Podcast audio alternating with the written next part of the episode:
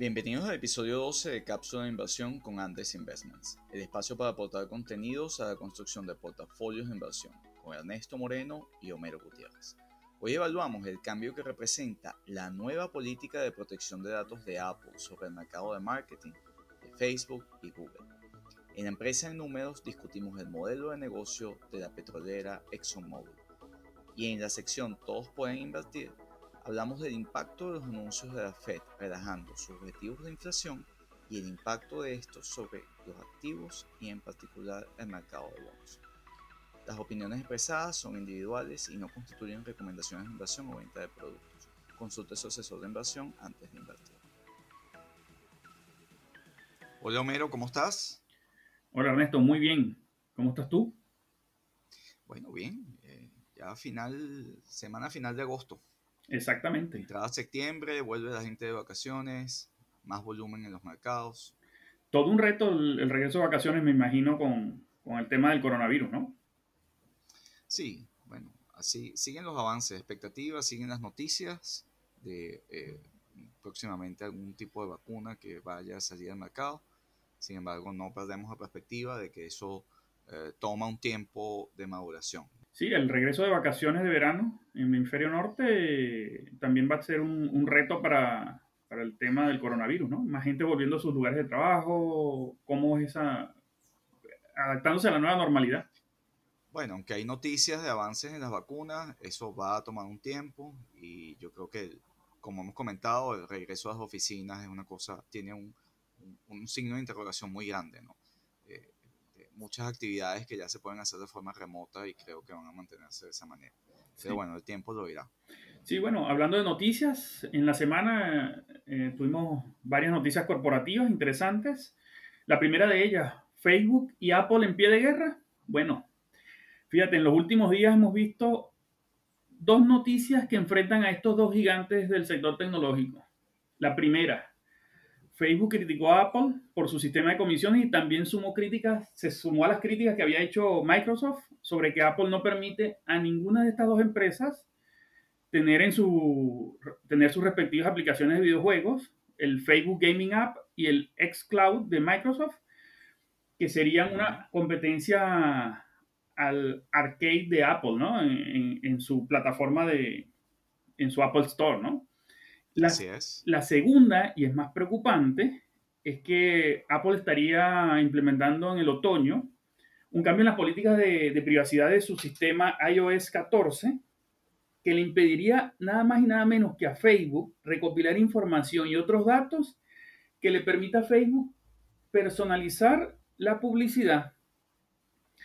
Y, y, esto, los temores de Facebook es qué pasa si muchas personas no permiten que recolecten, que, recolecten su información. Facebook y otras compañías, incluso hay una aplicación de Google que permite vender publicidad a través de aplicaciones, pueden verse afectados por la imposibilidad de vender publicidad personalizada. Esto es, un golpe directo al modelo de negocio de Facebook eh, en su negocio de venta de publicidad. Y estas noticias eh, básicamente las podemos agrupar como parte de, la saga que comenzó cuando Apple eliminó el, famoso videojuego Fortnite de su tienda de aplicaciones, ¿no?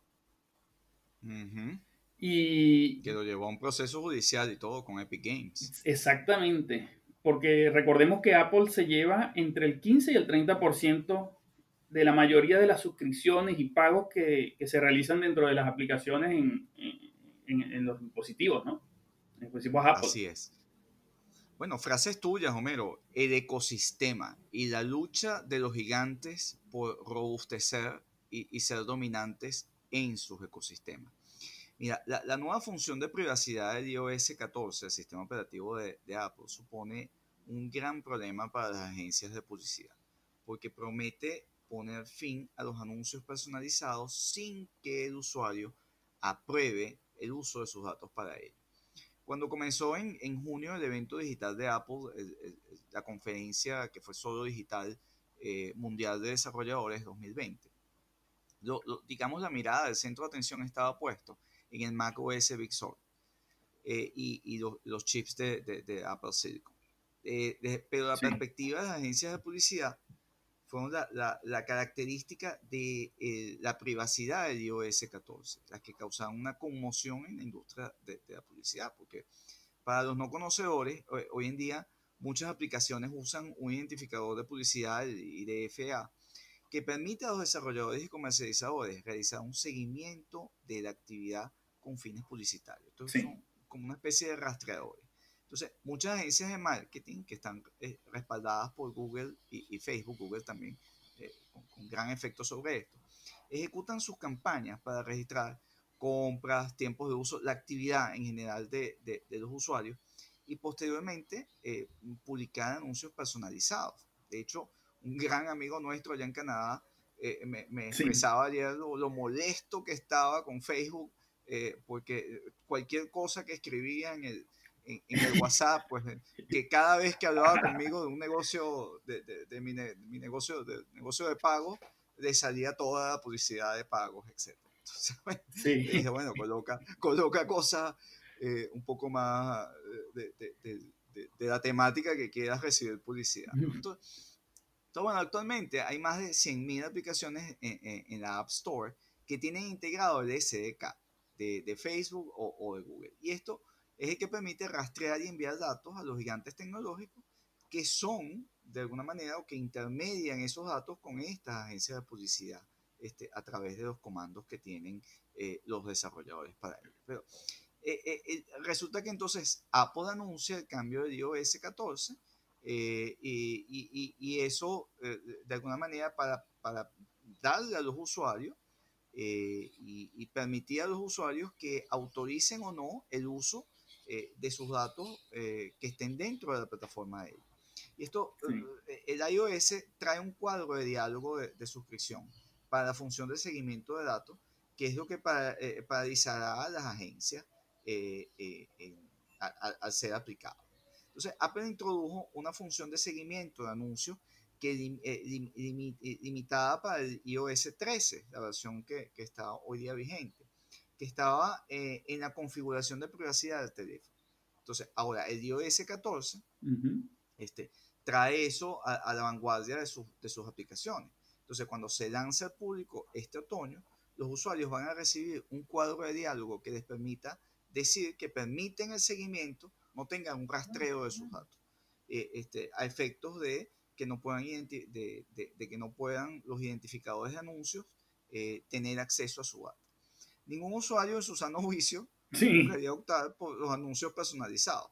Eh, eh, aunque déjame decirte que yo en particular en algunos eh, en algunas redes sobre todo la de YouTube me encantan los anuncios personalizados este porque de alguna manera robustecen mi conocimiento sobre temas. Yo uso mucho YouTube para nutrirme de, de información financiera de conocimiento financiero de conocimiento de nuevas tecnologías y, de alguna manera el rastreador me coloca en el tapete eh, mucha más información. Pero bueno, eso es un gusto personal en una red personal. Te ahorra mucho eh, tiempo de búsqueda, de hecho, de, temas. Así, te, te, traen nuevas ideas de repente con comerciales de, compañías.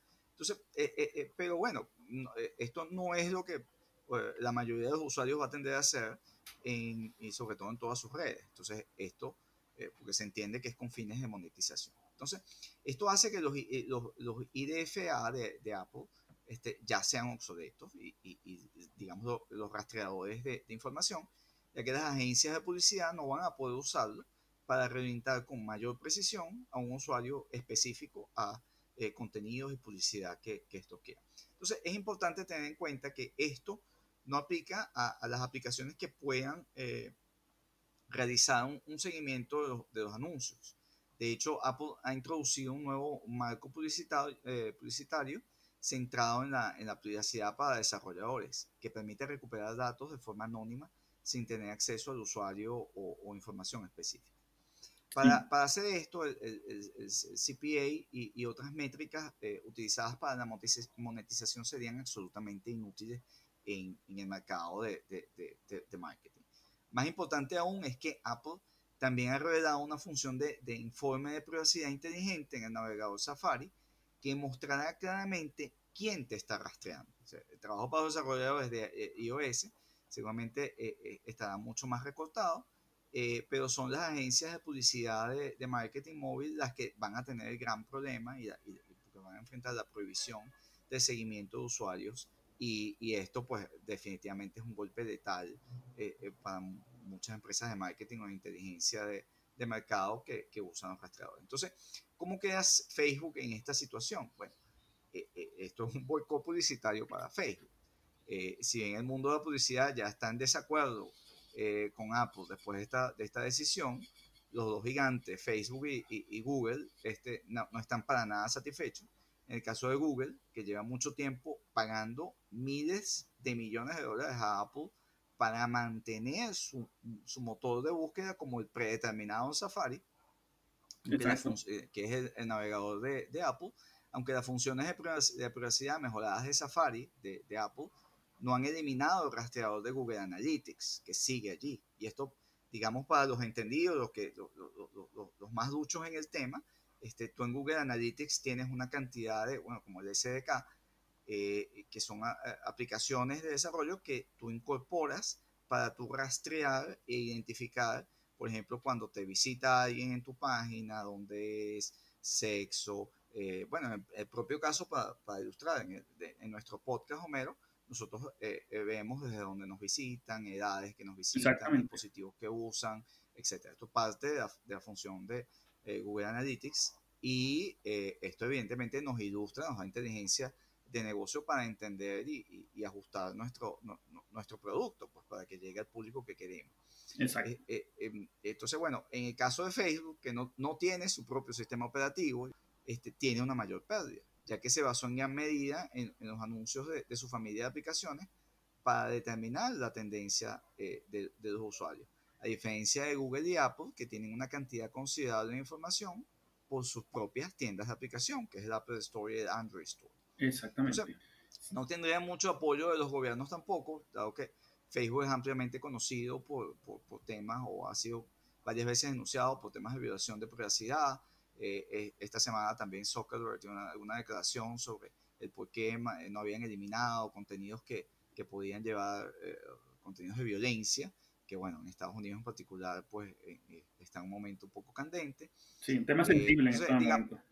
Sí, entonces yo, yo soy, como hemos comentado acá, yo creo que la expansión de Facebook, sobre todo en el desarrollo de canales e-commerce, este, para los pymes y, su expansión geográfica hacia India, etcétera, eh, es muy importante, pero tiene sin duda aquí una presión que, que, supone una revisión de su valoración.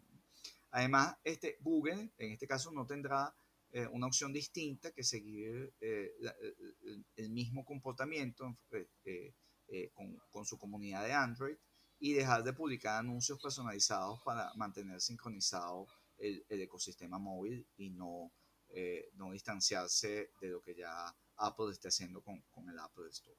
Entonces, conclusión, Homero, si, si bien Apple no está totalmente al margen de, de, las preocupaciones contra el escrutinio y, por, por, el tema de, de, de, seguridad de datos y ha sido muy criticado por su conducta monopólica en administrar la App Store, eh, no se puede negar que eh, esto es un esfuerzo o esta política con, con el cambio del iOS 14, eh, eh, que mejora la privacidad del usuario.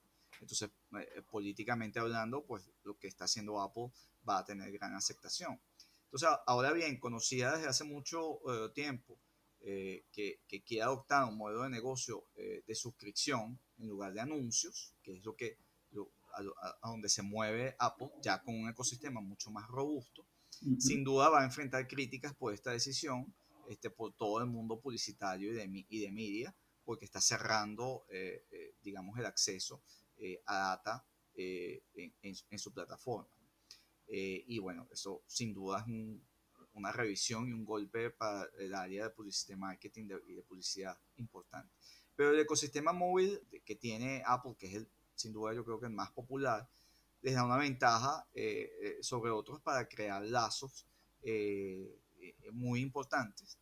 Y esto, eh, de alguna manera, centra y, y, crea un precedente en un mundo centrado en la privacidad sin publicidad que seguramente eh, va a ganar adopción en, en, buena parte de los consumidores en el mundo.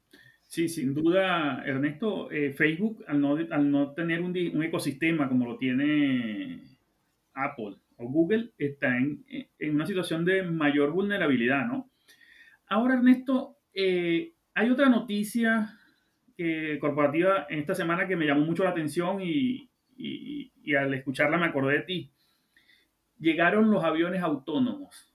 ¿Será esto el inicio de los Tesla voladores? Bueno, fíjate en esta noticia. Riable Robotics, una empresa que fue creada por exprogramadores de Tesla y SpaceX, afirmaron que han completado más de 50 vuelos no tripulados con una Cessna Caravan, manejada de forma remota. ¿Qué te parece? Bueno, bueno para allá vamos. Sí, y bueno, si SpaceX logró llevar la cápsula Dragon a la, a la Estación Espacial Internacional con astronautas ida y vuelta, creo que para estos ex programadores de Tesla será mucho más fácil llevar paquetes y encomiendas entre aeropuertos, ¿no? Fíjate, la aeronave de prueba que están utilizando es propiedad de FedEx, una empresa que ya conocimos aquí en la cápsula de inversión. Y, y actualmente esa, esa aeronave está siendo operada por una compañía de entrega de paquetería de, de, de, con alta prioridad que se llama Mountain Air Cargo.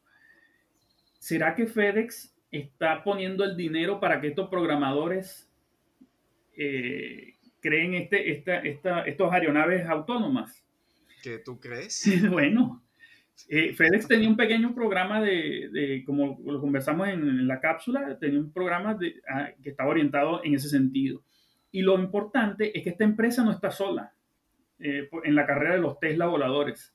Hay otra empresa que se llama X-Wing, que también está desarrollando aeronaves autónomas para el transporte de carga aérea. Y de hecho, la compañía ya obtuvo un certificado de la Federal Administration Aviation eh, y buscará iniciar operaciones para realizar vuelos de carga comercial utilizando su propia flota eh, en los próximos meses en, a nivel regional en los Estados Unidos. Un cambio importante para la industria, para la golpeada industria de aviación que recordemos que en una próxima cápsula vamos a traer alguna empresa, alguna aerolínea, que las aerolíneas, parte importante de sus costos es la tripulación. ¿Qué, ¿Qué, quieres que te diga, Homero? Porque ya en cápsulas anteriores me han dicho que entonces si yo soy enemigo de la raza humana, porque digo que lo que vamos es al mundo de robots y de autonomía. Bueno, ahí está, en todos sí. los campos. Y esto va a ser como el teléfono inteligente. Un día abrió, se masificó y en pocos meses no te diste cuenta que el mundo cambió. Exactamente. Ernesto, en la empresa en números esta semana tenemos a un gigante, a una empresa que de verdad lideró la capitalización de, mercado del Standard Poor's 500 por muchos años. Estamos hablando de ExxonMobil. Y del Dow Jones que lo acaban de bajar de allí. Y exactamente. Por eso estamos trayendo esa compañía. Exactamente. Bueno, todo oído, Homero. Bueno, ExxonMobil. ExxonMobil es una compañía petrolera que tiene presencia global y es una compañía que denomina integrada verticalmente, una petrolera integrada verticalmente. ¿Qué significa esto?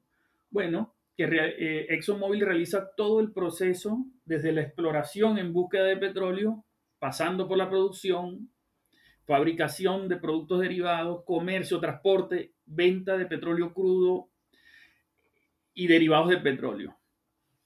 La compañía que eh, es una de las más importantes de, del sector petrolero, ella en su momento eh, creó un ecosistema y, un ecosistema parecido al que está armando Tesla, en el sentido de que la empresa tenía participación en todas las etapas del negocio petrolero del entonces eh, innovador negocio petrolero y eso le permitió mantenerse en el tope de la capitalización de mercado en varios índices por muchos años.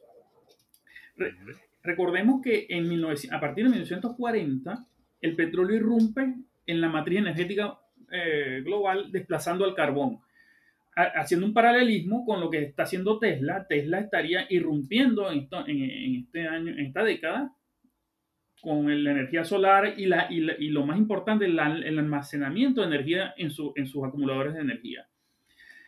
Y aunque el petróleo seguirá teniendo para, los seguidores de estas empresas petroleras, aunque el petróleo seguirá teniendo una importancia indudable en la economía global, está en un proceso similar a lo que ocurrió con el carbón. Fíjense, el carbón sigue siendo parte importante de la matriz energética global en la producción de, de energía eléctrica, por ejemplo, en China, en Alemania, en Estados Unidos, y hay cantidad infinita de carbón todavía bajo el subsuelo. Pero fíjate tú que aunque todavía existe suficiente carbón, la gente optó por el petróleo. Y a, y a, las personas que les gusta el negocio petrolero, les gusta tener acciones petroleras, tienen que tener en cuenta que el petróleo ciertamente va a seguir siendo parte de la humanidad, pero los márgenes del petróleo se van a ir reduciendo en la medida de que surjan otras fuentes competitivas de, energía que ya las estamos viendo y la hemos comentado en otros podcasts anteriores. Y hay un tema con el negocio de, de ExxonMobil que se fundamenta en commodities. ¿Qué es un commodity? Commodity es un producto no diferenciado que cualquier otra empresa fácilmente, usted no puede distinguir entre el petróleo de ExxonMobil o el petróleo de Shell, digámoslo así. Es petróleo y, y, y básicamente esa propiedad lo hace muy volátil a las fluctuaciones de oferta y demanda en el mercado. Así que ExxonMobil como empresa ciertamente va a seguir generando ingresos, pero sus márgenes cada, cada vez van a ser mucho menores. Y, y, ojo, muchas de las reservas petroleras del mundo se van a quedar abajo de la tierra porque no va a ser económicamente rentable explotar esa cantidad de petróleo. Bueno, Ernesto, y comentando los resultados del segundo trimestre del año, encontramos que Exxon registró una caída de sus ingresos de 54% con respecto al mismo trimestre del año 2019, para ubicarse en 32.600 millones de dólares. Y lo que más importante de esto es que esta caída de ingresos significó, para los resultados de la empresa, pasar de 3.300 millones de dólares de resultado neto positivo en el segundo trimestre del 2019 a una pérdida de 1.000 millones de dólares en el segundo trimestre del año 2020. ¿Esto qué significa? que pasó de una ganancia para los accionistas de 73 centavos de dólar por acción a una pérdida de 26 centavos de dólar por acción en este trimestre.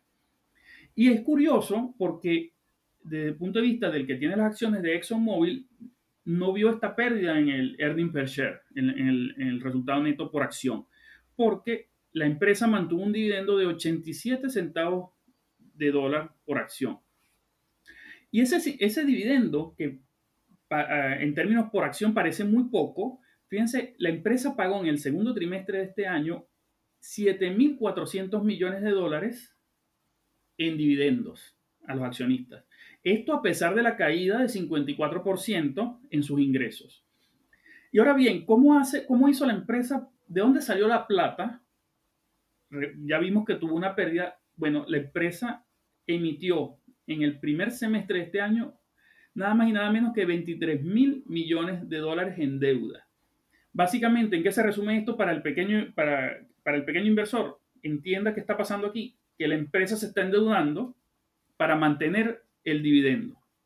Y eso es algo que usted tiene que enfocarse y estar atento cuando usted evalúa una empresa. ¿De dónde provienen los dividendos? Porque si los dividendos provienen de mayores ventas, de mayores márgenes, los dividendos se van a mantener el tiempo. Pero ahora, si los dividendos provienen de deudas, que muy probablemente este nivel de deuda para ExxonMobil, una compañía tan grande, no es, no es relevante en este momento, pero si usted está evaluando una empresa más pequeña, tiene que estar muy pendiente de dónde salen los dividendos. Y, en el contexto macro, Homero, eh, en un momento en que, lo vamos a comentar al final, pero en un momento en que la Fed ratifica que vamos a tener inflación hacia adelante, eh, eh, es un momento en el cual aquellas compañías que no tienen crecimiento, sino que dependen de un flujo de caja eh, que es más o menos estable, son compañías que se ven perjudicadas por el aumento de la inflación.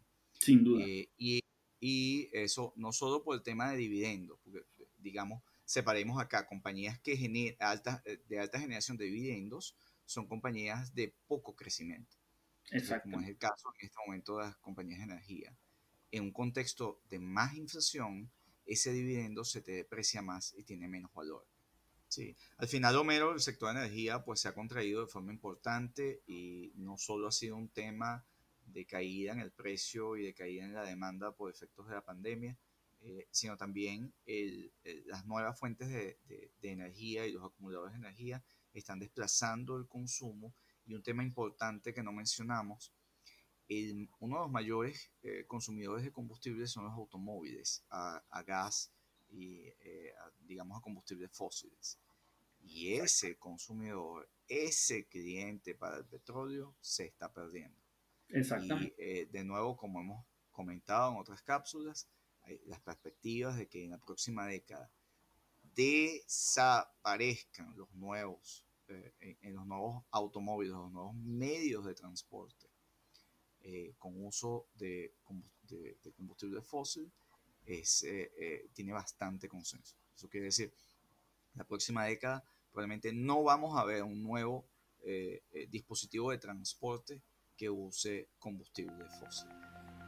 Homero, esta semana en nuestra sección Todos pueden invertir, es importante el anuncio de la FED, que de alguna manera ratificó que vamos a tener un entorno de tasas de interés bajas van a tolerar, y esta es la gran noticia, niveles de inflación por encima del 2% eh, que tienen como objetivo en el largo plazo. Están relajando su meta de inflación, están dando bienvenida como, como compensación al resto de, de, las políticas monetarias que están ejecutando.